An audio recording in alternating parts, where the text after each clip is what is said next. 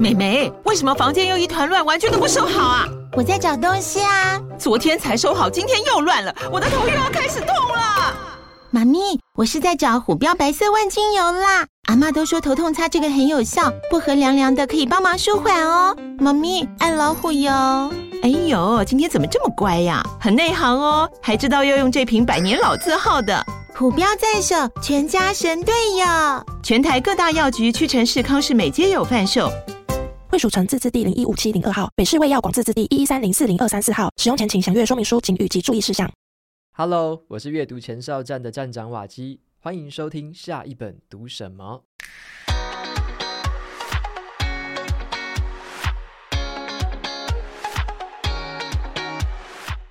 今天的这一集特别访谈，我邀请到的作者是艾瑞克，他是 T-MBA 的共同创办人，也是一位职涯发展讲师。然后呢，同时还是一个畅销书的作家。那我先请艾瑞克跟听众朋友们大家简单打个招呼。大家好，还有瓦基好，我是艾瑞克。艾瑞克你好，真的很开心可以邀请到你。那我帮大家简单介绍一下艾瑞克哦。他是拥有台大 MBA 的学位，然后呢，曾受邀到各大机构去主讲国际金融市场的一些展望，然后呢，全球职涯发展的主题呢，也是他的一个擅长的部分。他有上千场的这个丰富的演讲经验，每一年还固定受邀回台大帮 MBA 的学弟妹讲授很多种的课程，长达了二十年，从未间断，作育英才无数。那艾瑞克呢，他在四十岁左右达到财富自由，开始投身公益。而且无偿推广阅读，每一年呢发起很多次的帮助弱势儿童为主的慈善公益活动，然后还以这个启动内在原力，活出人生百倍效益当成主题做很多的演讲，那受到企业界啊跟教育界的热爱。那首先呢，我就想来问一下艾瑞克说，像第一本书呢，其实获得很大的好评，那我自己也超级喜欢的。可是好像隔没多久诶，我印象好像不知道有没有一年哦，就是隔没多久，第二本书就已经推出来了。那我想要先请教一下艾瑞克，诶，为什么会想要写这本书呢？可不可以跟我们分享一下？哦，谢谢瓦基。其实哈、哦，时光飞逝啊，我们已经隔了一年半了。所以其实内在原力在二零二一年的七月底上市，好，所以其实跟二部曲隔了一年半。不过事实上，我当时在写内在原力的时候啊，就已经是把全系列三部曲都想好了，所以二零二一年七月底的它只是首部曲，它比较像是一个很基本的心态设定。那么今年的二月一号出的这个原力效应二部曲呢，它是比较进阶，把达成人生目标或者把你的理想实现。有一些具体的方法跟好用的工具，所以第二本呢，它比较踏实一点，应该就是说已经可以说是一个工具书了哦，所以归在商业气管类。那我们的首部曲是放在心理励志，是比较偏那个心态设定的部分。那这三部曲呢，其实我认为啦，它并不一定说一定要从首部曲看完再看二部曲。哦，如果你本身是职场。哦，这个主管创业家，其实你直接看完二部曲，回头去看首部曲也都 OK 的啊，这是我的规划。那三部曲的部分，其实还要等两年啊，所以要到二零二五年才会有，所以我们就先不谈。OK，这一次我才知道说原来有这个三部曲的规划。是是，它是三部曲，对，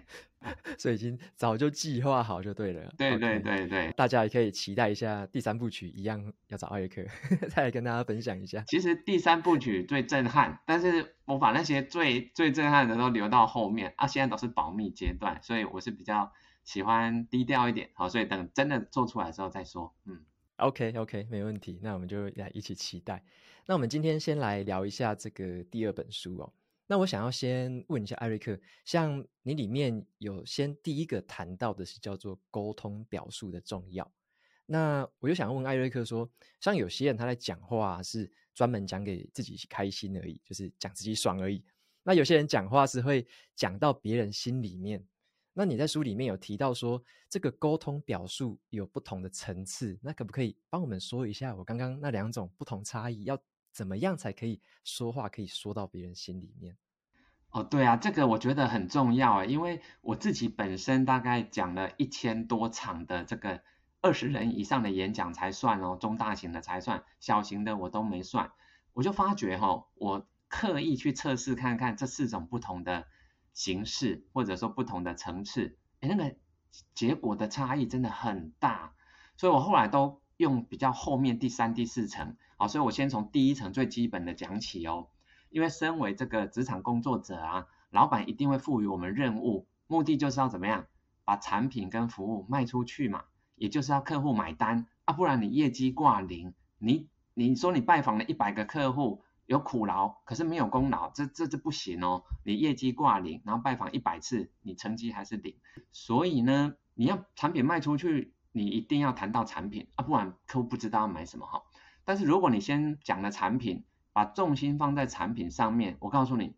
大家没兴趣，好，因为他觉得，就算你真的把讲的太好了，你这个产品真的是完美，觉得是这个同业里面最好的产品，只是客户觉得不需要，因为这个东西他觉得他不需要，因为跟他无关嘛。所以我待会再讲哈，如果公司一定要你去提到产品的时候怎么做？但是你不要只讲产品，第一种就叫做 promotion 啊，就是你真的是在促销推销，那没有人要听，所以我们要再进阶一点点。谈第二个的话，稍微可能有用，但是我也不是很建议啊，叫做 provide information 提供资讯。这个所谓提供资讯，不是指你产品资讯哦，而是客户不知道的资讯。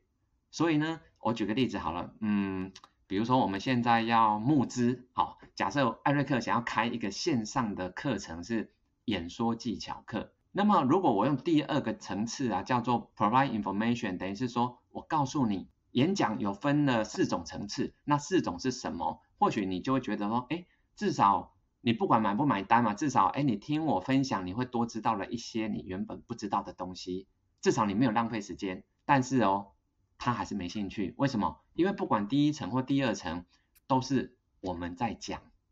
都是我们单向在输出，可是他不想被输入，他的防护罩在那里，你就是进不了他防护罩里面。所以啊，我们要进入他的防护罩，请你用第三种方式就可以进得去的啊，叫做解决问题，就是 problem solving，解答他的问题。所以呢，如果真的要募资，那我就会说，您是否常常在这个公司简报遇到这个问题，好，或者说你在面对客户时，是不是总是客户听不下去？或者我就是列出几个上班族一看就知道，哦，对对对，这就是我，大家会觉得有感觉，因为我直接点到他的痛点了，好，所以所谓的痛点就是我们可以提供价值的地方，好，所以解答这些问题他就有兴趣喽，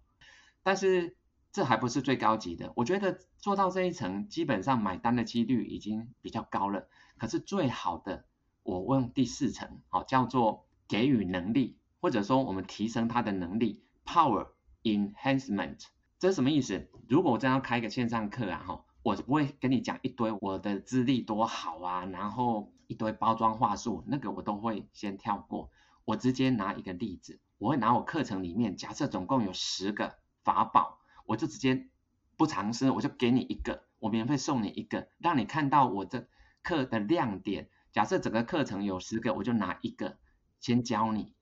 所以透过这一个，你可以说免费教他们，他们就觉得说，哇哇，这个观点真的好酷哦，怎么以前都没想到？艾瑞克真的很厉害。只要他有这个感觉，他就愿意花钱去买其他那九个亮点了。好，所以。我习惯的做法就是不要讲行销话术，我直接拿我最好的料给你，让你品尝看看，你吃过觉得好，你再来买就好了。好，所以我第四层都是直接教你，所以我都不喜欢讨论那些细节，而是我直接端出一个我煮好的料理来给你吃。对，可是因为我知道我们的料总共有多少嘛，我不怕说你免费听完以后你学会了，然后你其他不学，不会不会，你学会你一定会想要再多学一些其他的。啊，这是我的方法。所以听起来，它背后一个诀窍是让这个听众他真的得到了，例如说一种能力，或者说他自己心态上的一个成长，真的有好像 get something，有得到一些东西这样子。对，等于是我们先利他，透过这个教学很短的教学，我先帮助他了，他觉得他受惠了，所以他会觉得说啊，艾瑞克老师，他们就会说艾瑞克是老师了，所以艾瑞克不是一个销售人员，不是一个卖东西的，他是真的教过我的人了哦，所以这个差异是很大的。嗯，所以那个利他的那个条件要先满足，这样子。对，没错。OK。那我接下来就追问这个问题啊，就是像艾瑞克有数千场的这个演讲经验哦，然后在这个数千场的演讲经验里面呢、其实有没有什么样给我们这种就是普通的职场的这个员工啊，或者说我们普通的上班族，甚至是学生，有没有一个我们上台演说的时候、演讲的时候可以立刻用到的一个小技巧或者是小心法？那能不能请艾瑞克跟我们分享一下？哦，其实，在书里面有提了好几种不同的技巧，但是我觉得有一个是非常管用的啊，就是演说。大家都听到“演说”这两个字啊，但是事实上，呃，我举一个实例好了，在那个您开头提到的二零二一年初那个为你引路从优秀到卓越的演讲，其实演讲是演再讲，所以是先演再讲，演说是先演再说。所以，比如说我假设啦，呃，那一次你有听过的话，你应该有印象很深，就是我提到那个之前有一位很有名的画家，哈，就是陈澄波画家被那个枪决的那个案例哦。所以其实我是用有点模拟那一天的现场实际发生的，比如说陈澄波他是双手被绑在后面，被军车哦押解到了火车站前面。好，准备要被处决，所以是那个过程，我在模拟，我是当事人，好，所以我是先演了那一段，演完我再来说，我再来解说跟分析。但是如果你没有这个东西先演的话，他们要直接听你讲一堆这种叙述，老实说，大家都会没兴趣，就是说失去耐心。哦，所以我的习惯是先演，把它真的让你深入其境的感受一次以后，我才开始去说明。啊但是这个就会大量运用到一个叫做镜像神经元。镜像神经元呢，它其实在我们人类的这个脑袋里面是特别的，因为科学家发现啊，只有人类、鸟类还有少数的灵长类，它们的脑里面才有这样子的一个组织哦，这样子的系统。镜像神经元是什么呢？它会让我们在看或听。别人的一个叙述过程里面，我们感同身受，好，或者是我们看到了一个电影，我们会把自己置入到电影里面，就像主角去体验的那个过程。所以，镜像神经元是人类，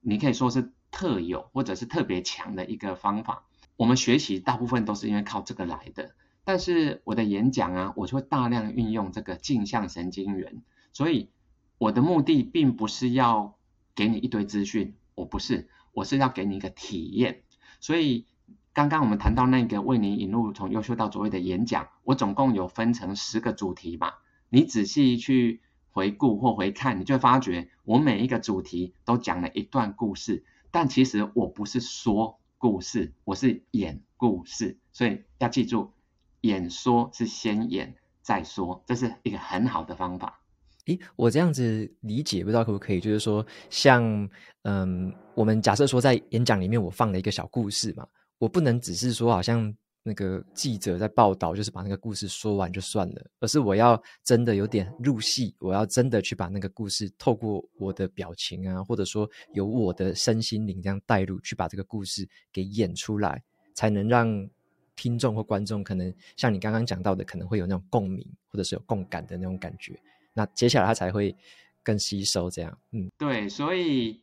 我们不是讲故事，我们必须演故事。你就是男主角，你必须去担任那个角色，亲自演一次，让大家体验。其实你在演的过程啊，其实就像我在那一天的演讲讲到陈澄波那一段，我在演那一段的时候，其实我就会哭出来。为什么？因为我去感受到了当事人的那一种，你可以说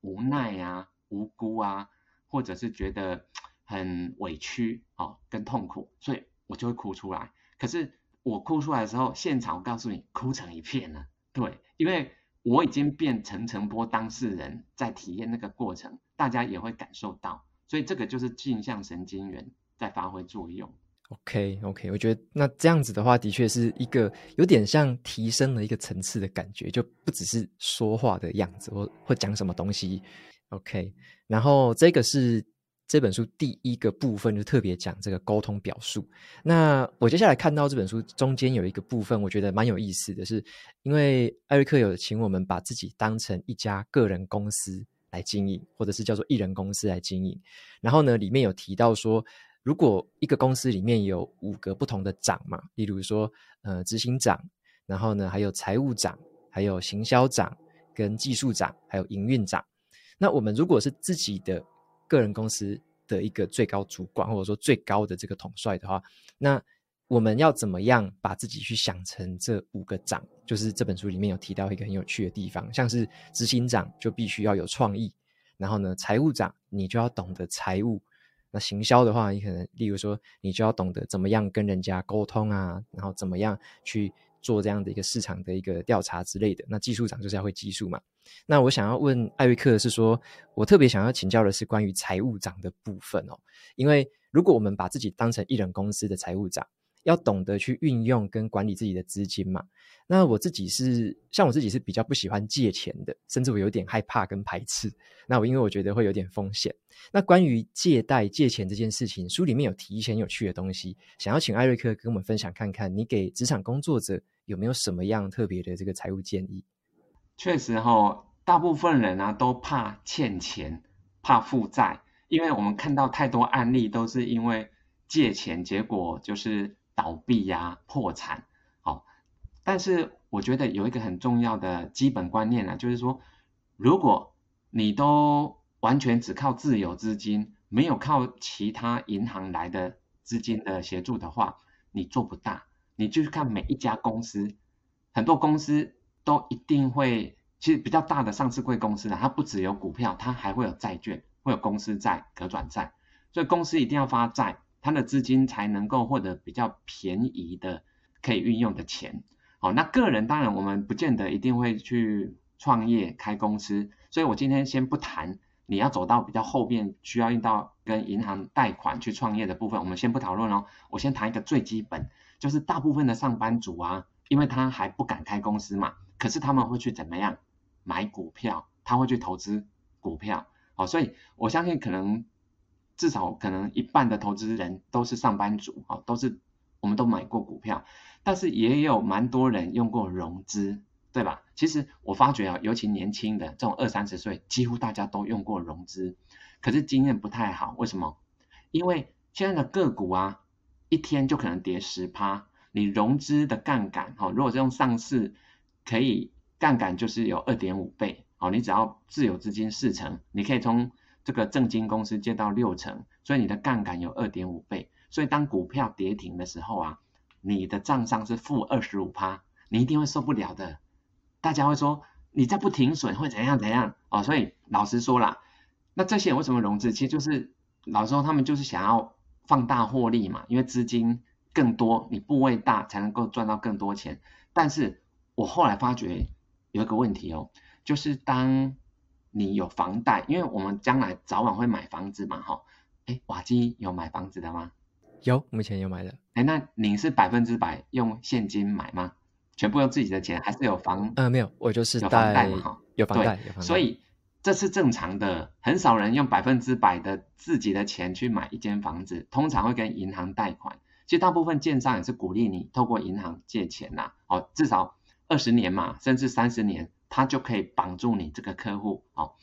你就可以稳稳的这个来付利息、缴房贷。但是呢，我发觉很多人怕银行贷款会有压力，结果他就提早还款。明明是二十年的房贷啊，他头几年可能五年、十年，他就还到只剩，比如说啦，一千万的房子，他贷了七百万，他就把它还到只剩下两百万，他还了五百万，很好。但是他股票却用融资在买股票，哎，这就不对了。为什么？房贷的利率才一点三趴而已，我那时候贷最低才一点一几而已，不到一点二趴。融资的利率是七趴的，哎，所以你如果把房贷都还了，结果你用七趴的资金成本在投资股票，老实说这是错的。为什么？因为你房贷先不要急着还，你这个钱是可以二十年。很长的时间，所以是长期资金，你才能够做长期投资。我比如说去年啊，二零二二年台股不是跌了三成吗？那如果你是融资的，我告诉你，断头两次了，可能快三次了，所以你根本撑不到 现在反弹，根本撑不过来。可是如果你不要用融资，你把房贷的那些钱先不要还，拿来做现股，我告诉你，我已经回本了。现在我已经回本了，我已经撑过那个下来，我还在低档有买进，所以长期的资金才能拿来做长期的投资。所以房贷其实是最好的长期资金，所以各位不要怕跟银行借钱，它是让你低成本，而且怎么样可以做长远的规划，你才会有远见。你才会有耐心，好，所以这是我对财务上面的建议。OK，非常谢谢艾瑞克的建议。像我读到书本里面这一段的时候，就有一点一直在跟我自己以前的我去对话，或者说我现在也有一些些心理门槛还没有过去，然后就透过这本书持续的在跟自己沟通。对，然后加上艾瑞克本身有很丰富的金融业的经验，所以我觉得这个部分的建议真的非常的实用。对，然后再来的话，我们刚刚讲的是财务长嘛。那我们接下来，如果把自己当成一家公司的行销长的话，是要懂得经营人脉的重要。那艾大在书里面有提到说啊，自己要接受一些那种无偿的合作邀约来建立人脉。那我觉得我特别想要问艾大的是说，像对于一个刚出社会、薪水还不高的年轻人而言，这个建议还会适用吗？如果是给台大的像 MBA 的学弟妹们啊，如果你给他们的建议，你会怎么样教他们去看待这个获得立即的金钱回报，还有建立这种长远人脉之间的这个关系呢？哦，其实哈、哦，越年轻的越需要这样子做，哦，就是不要马上的变现，因为如果才刚毕业、刚踏入职场，老实说，你的经验值都还没有累积到很多，所以。你要马上变现，你也换不了多少现金呐，吼，那个变现的效果不好。反而你要学会再投资，再投资什么？把你这个本来是可以拿到的钱，比如说啦，我我自己的例子好了，我演讲一千场里面呢，至少一百场是在 TMBA 哦，过去二十多年来在 TMBA 的演讲，我都从来不收钱，有些是对学弟妹演讲。那有些是公开的哦，大型对社会人士的那个一场收进来的钱有到三四十万一场，三四十万。我是主讲人，我拿多少钱？零元，我不拿，因为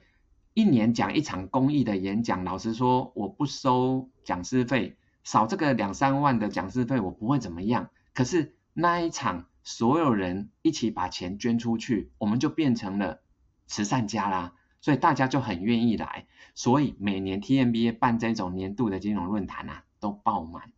都是秒杀，门票都是一两个小时就被抢光了。每年收三四十万呢，我们都把它拿去捐。但是你别忘了，老板没有办法帮员工抢那么多票来听这么一场演讲，所以老板自己来。老板听完以后呢，请我去公司内部演讲。我告诉你，这个才是放长线钓大鱼啊，就是说。呃，我到公司里面去一场，通常都超过两万块，所以我们不要觉得好像少赚了一场有点可惜。不不不，我后面那个接不完的演讲，累积起来的总收入才是最高的。但是有一个我觉得蛮重要，就是说我们要懂得投资时间，好，因为我们要赚钱没错，可是你要能够赚钱，是因为你有一个特殊的能力。是被验证在市场上面是有竞争力的，可是这个东西需要时间去打磨或者说迭代，所以我就是透过不断的去讲，我每一场可能啦，原本我应该收两万，对不对？但是我收一万就好，原本我市价两万的，我只收一万，这个一万的差额其实它也算是一种公益的，我就是送你一半，我只跟你收一半的价钱，但是我会接到的案子会比较多，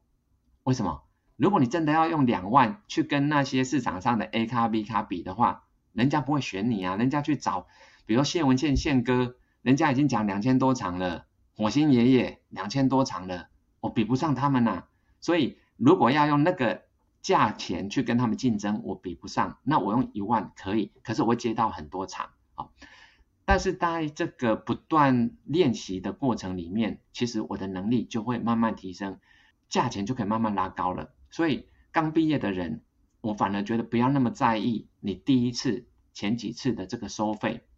因为你再怎么收也收不到两万。可是你练习过五次、十次、二十次到一百次、破百次的时候，你绝对收得到两万以上。所以这个就是时间上面的投资，有点像把那种现在的价值跟未来的价值要要做一个很很好的怎么讲规划，或者是说要看得更长远一点点，对不对？就不是说现在就马上要变现，马上要套利，然后马上就要怎么样，嗯、反而这样子的话做不久，或者说这个进步的幅度可以用这个场次来练习的幅度也不大，对不对？没错。其实经验值是很宝贵的，因为大家会用高价来买你的课程，其实是因为你在这方面这个领域的经验值累积到很高。可是如果你都要用高价收的话，你经验值不会很多，因为负担得起的人太少了。所以你要累积你的经验值，初期不能太贵，将来都可以再拉高价钱。所以这个也会让市场觉得说你一直在进步，你一直在成长。就算有上过你课的人啊，他们也会想要再付更高的价钱，再来听你新的课，因为他知道你又进步了。所以我的新书啊，《原力效应》，其实我的那个演讲是从二月一直排到七月哦，全省有十几场都排好了，而且不是现在排的哦，是新书还没有上市前，在去年十二月都排好了。为什么会这样？因为大家听过我演讲都知道。艾瑞克的演讲每一次都不同，就算听过，你再来听还是不一样，因为我一直在换新的内容。那我想要把时间拉长到半年，因为我需要时间去磨练、去迭代。所以相同的一个主题哦，叫做原力效应。你去听我二月的演讲、三月的演讲，一直听到七月，你会发觉，天哪，那个内容是越来越好，越有那个震撼力。所以我觉得每个人都要懂得时间上面。去发挥它的一个复利效果，你不要急着，比如说二月我就把所有演讲都讲完了，那我告诉你讲的会一模一样，因为短时间内最好的就只有这样子嘛，你没有经过时间的酝酿跟发酵，你就无法产生这一种迭代的效果，它就是一种复利的效果。OK，谢谢艾瑞克的这个跟我们大家的建议。对我其实也蛮受用的，就是说，如果接下来有规划啊，像是这种讲座啊，或者说要对外的这种演讲，其实用这样子的一个把时间轴拉长，然后呢，在在这个时间轴当中放入不同内容，这个策略我觉得对我来说算是蛮受用的。非常谢谢艾瑞克，不客气。然后再的话，我想要问的是下一个问题是，嗯、呃，在书本的后半段哦，刚刚中间我们讲说要当几个长，那后半段的地方有讲到一个。跟我的思维有点点，我会跟刚刚共鸣的，就是呃逆向建造的一个做事方式，就逆向建造。那像我自己在工程界，我们都会讲说要这种逆向工程，从这个结果倒推回去，以终为始。那书本里面也有提到一个这样子的概念，就是要打造一个成功的产品，要懂得怎么样逆向建造。那所谓的逆向建造，想跟艾瑞克请教一下说，具体来说到底该怎么做？有哪些步骤呢？从你的观点来看，在书里面我谈到两大部分，然后第一个是在产品开发设计的时候，我们就必须用逆向的方法，就是从客户体验来出发。我们不是先花了一堆时间去研发，然后生产出来让客户去体验，这不行，因为我们不是贾博士啊！你要说发展出像 iPhone 这一种。一直保密，保密到家，突然一个上市发表会，全世界轰动。我告诉你，这个例子只有贾博士啊，别的没有啦。所以你不能不管客户的体验，你就自己虚构了一个，然后以为大家会买单，这个几率不高，成功率不高。反而，比如说我在金融业嘛，哈，我们开发新产品，也就是基金、共同基金，我们要怎么做？我们不是从我们自己的研究团队里面去讨论，不行不行，我们是。先去问客户，广泛收集我们现在的客户所遇到的问题。所以我刚刚开头我们有讨论到那个演讲，不是有四个层次吗？你真的能够打开客户的防护罩，深入到客户，让他愿意听你讲的，就是要解决他的问题，或者有办法让他变得更厉害哦，帮助客户的能力提升。所以呢，我们是要去问客户，让客户讲，请客户来告诉我们。现在他最想要的是怎么样的一个投资的产品？他想要怎么样的体验？客户可能会说：“哦，这这两年股市真的是波动太大了，他实在是赔怕了。有没有可以稳定每年赚四趴的东西就可以的？但是本金不能亏哦，哦，最好不要亏本啊！我每年稳定四趴，最好每个月都有配息。好，那我们就要从这样子来出发。如果你要做到每年有获利四趴，而且本金不太能赔的话，其实你就要需要用到什么？可转债、特别股或者 REIT 哦。但是这些工具，老实说不是一般散户了解的哦。但是你要达到客户要的体验，你必须先了解它这个每年稳定四趴月配息以后，你再把它拆解出来，什么东西可以去符合这样子的结果？那。慢慢慢慢的，工程师会找出几个可以满足的。但是如果我们不这样的做啊，而是反过来，一开始我就说，来，我们要发一档叫做可转债基金。我告诉你，瓦基，你要不要买可转债基金？你不敢买嘛，因为什么是可转债都不知道，你怎么买？那我要发一个叫特别股基金，那、你们会买吗？所以你就很多问号了，对，因为这些东西不是散户知道的，他根本不敢碰啊。大家不敢碰不懂的东西，所以我们不要这样子。我们宁可行销包装是已经是结果了。我们要学那个贝佐斯啊，亚马逊的创办人贝佐斯，他要求公司里面要开发任何新的产品或服务，请研发团队一定要先写出什么新闻稿，新品上市的新闻稿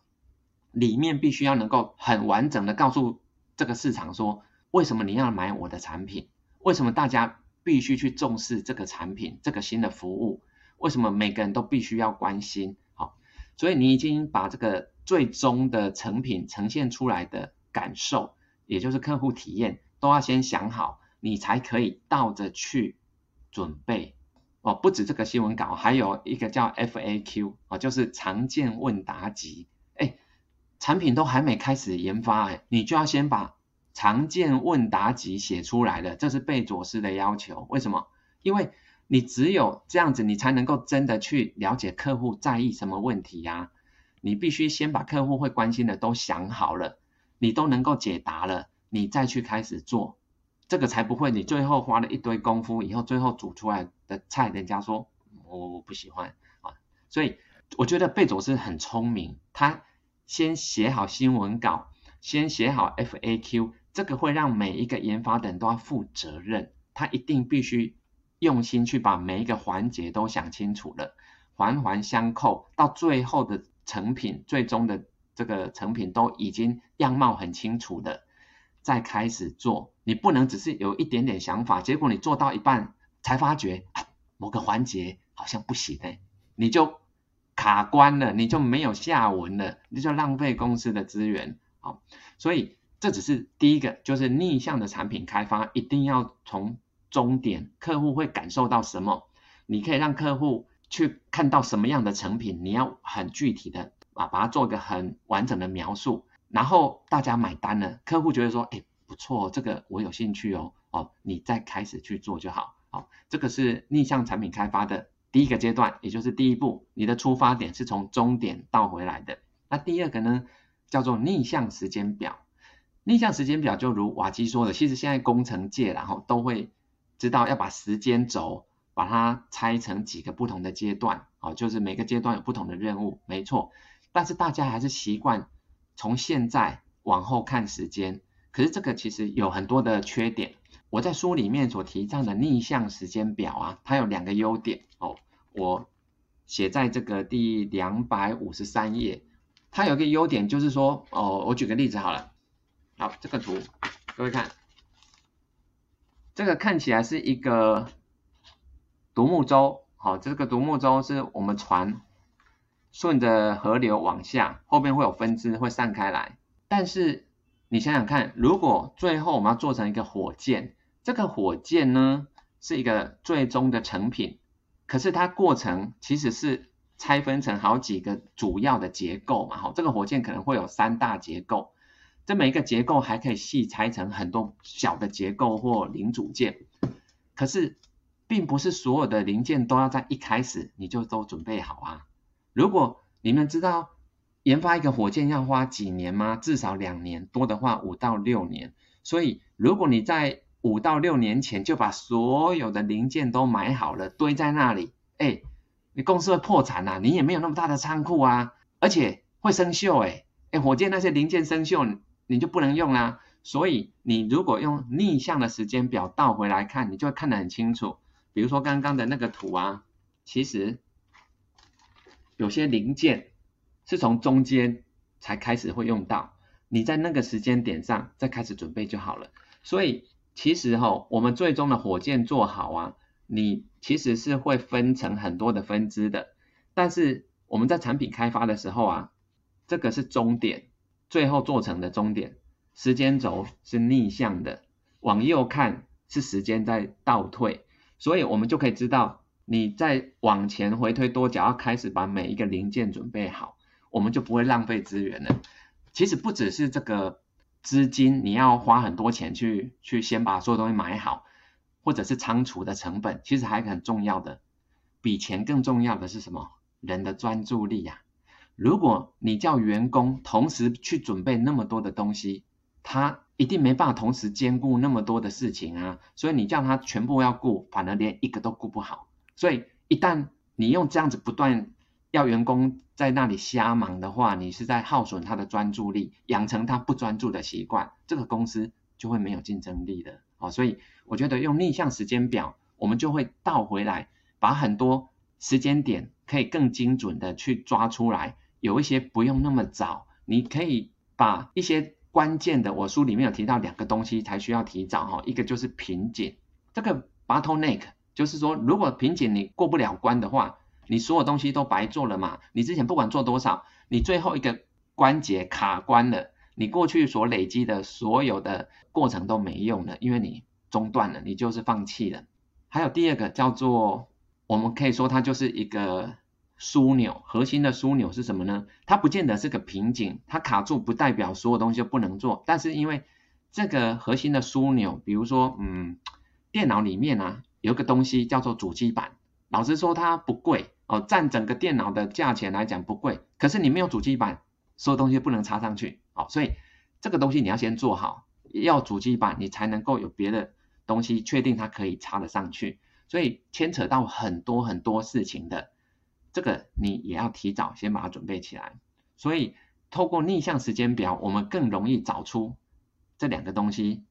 瓶颈跟核心枢纽。你提早花时间，把专注力花在这个上面，其他的晚一点开始都没有关系的。好，所以这个就是几个优点。啊，书里面有谈更多啦，我现在就是很简单的跟各位分享这个部分。嗯。OK，非常谢谢艾瑞克。那个逆向的部分呢、其实我觉得有些人他好像没有这种概念。就是我有跟一些人合作，发现诶，好像都是在等着下一步做什么，下一步做什么。然后每次看到新的下一步，好像又会吓到，很惊讶，说哈，还有这个东西哦。然后诶，时间原来快到了，这种感觉。对，所以好像这种逆向的这种感觉，好像无论是像爱大在金融界，然后我是在工程。或者说其他领域，或许这个逆向的工程的这个思维，或逆向建造这样的一个思维，都蛮值得大家参考看看。从这个终点逆回来推导这个时间呐、啊，或者说逆向回来找哪些地方有可能是瓶颈，哪些地方是比较核心的枢纽，这样子。好，那么再来的话，我想要用一个比较大范围一点的问题来问艾瑞克，就是说，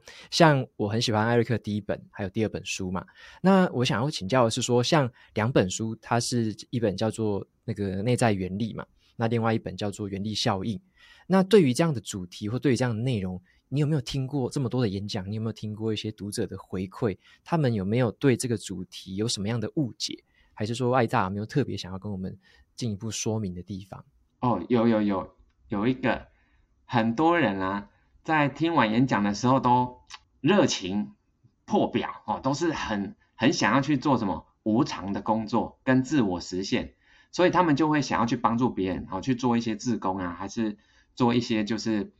可以帮助别人的事情。但是我后来发觉，有人开始就会问问题了，就会说，比如说啦，就有收到个讯息，他说他过去哦。帮别人做了好多事情，结果自己好像觉得被掏空了，或者觉得自己好像也没有很多成就。那这样子要怎么办？其实哈，在内在原力的第三章叫做利他共赢，不是利他，叫利他共赢。我们的目标终点是共赢，利他是起点，你必须用利他当起点，你才能够得到最后是共赢的结果。但是不代表利他是目的啊！不不不，利他把自己给牺牲了。比如说啦，因为我到处去演讲嘛，为了内在原力，我已经全台湾讲了一百八十场了，所以一年半讲一百八十场，每个月讲十场，里面可能有将近三分之一吧是去学校，到全台湾的偏乡学校去演讲，可是学校能给的钟点费其实很微薄哦，比起企业的可能就是只有十分之一，很少很少，我还是愿意去讲。可是如果啦，我讲的这些这个。公益的演讲哦，或者是收很少的费用去教这些小朋友或教学生、教老师。可是如果我把自己累垮了，或者说我去这个哦，我写书，呃，瓦基应该知道嘛，哦，就我买很多书捐到偏乡去，那个花的钱呢，已经超过我的版税收入了。所以我有看了一下我那个年度的银行给我的账单呐，我去年买书买了一百五十万。我捐书到各个学校，都是捐给全校所有老师的哦，不只捐内在原力啦，还有捐一些是可以师生共读的，比如说国中生啊、小学生的的书。如果我都奉献给别人，然后有一天呢、你可能会听到一个新闻哦，大概是这样：知名作家艾瑞克先生。被发现沉尸于自家公寓，法医判定无他杀嫌疑，法医判定是饿死的。为什么？艾瑞克肚子里面超过三个月没有吃任何东西，所以他下一个标题啊叫做“作家饿死的悲剧再添一桩”。我告诉你，在台湾作家很容易饿死啊。如果我们都为了利他，不顾自己的结果，不会长久。如果你为了利他，结果家人不谅解，因为家人可能会觉得说：“哦，你在外面。”做什么我们不知道，但是家里已经一团乱、一团糟了，你都不管。所以一旦你的家人被牺牲了，这就不是共赢了。所以我要提醒的是，我的书里面谈的是利他共赢，这个也是去年已经去世的日本经营之圣啊，稻盛和夫，他讲的就是利他共赢。所以我们要很实际的。走到很长远的路，你就不能百分之百纯利他，把自己牺牲，共赢才是我们的目标。我后来发觉，如果给一个公式，就按照内在原理第三章的公式是说了，利他的比重等于自己的年龄啊。比如说瓦基，您今年几岁？我现在三十六、三十七吧。好，那你三十六岁的话，利他就是三十六 percent。大概三分之一就可以了，你还是可以三分之二利己，所以这个应该不难吧？张瓦基你应该可以做得到嘛？嗯，我觉得大部分的上班族应该都可以做得到。嗯嗯、这个所谓的并不是指捐钱哦，不是叫你把收入三分之一捐出去，不是不是，而是指你为了别人而做，还是为了自己而做？那个动机，从动机来区分啊。比如说我们前面有提到说，我有很多演讲，其实我都可以收到两万块。可是我只跟他拿一万而已，我另外一万就是送给他们了，所以这个过程里面，我的利他就是百分之五十，哦，就是说我明明可以收两万的，我只收了百分之五十，所以另外百分之五十就是利他，所以这个也是一种，或者是另外一种，就是说我在做一件事情的时候，到底是考量到自己，如果百分之百都是考量自己而已，那就是百分之百利己，如果我觉得有三分之一是考量到别人的，那么。这个就是三分之一的利他了啊，所以我们并不是要那么精准的说，你一定要把这个算价钱的时候打五折、打三折，不是这个意思啦，而是说你有多少是为别人而做，那个比率就是所谓的利他，这个比重只要等于你的年龄，这样就可以了。那当然有人会说，阿瑞克，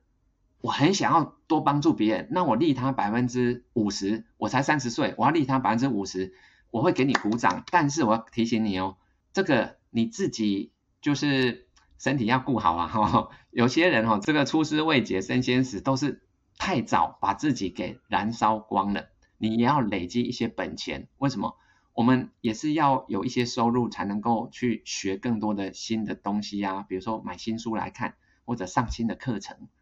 所以其实我们要再投资在自己身上，也需要用到钱，所以我们不能百分之百纯利他，我们只要按照年龄的比重慢慢增加就好了。那、啊、可是为什么？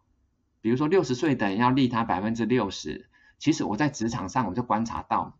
如果啦，我们是一个资深的前辈了，结果我们还不让那些年轻的人机会，我们还在跟那些年轻人抢饭碗、抢工作，他们会看不起你。真的，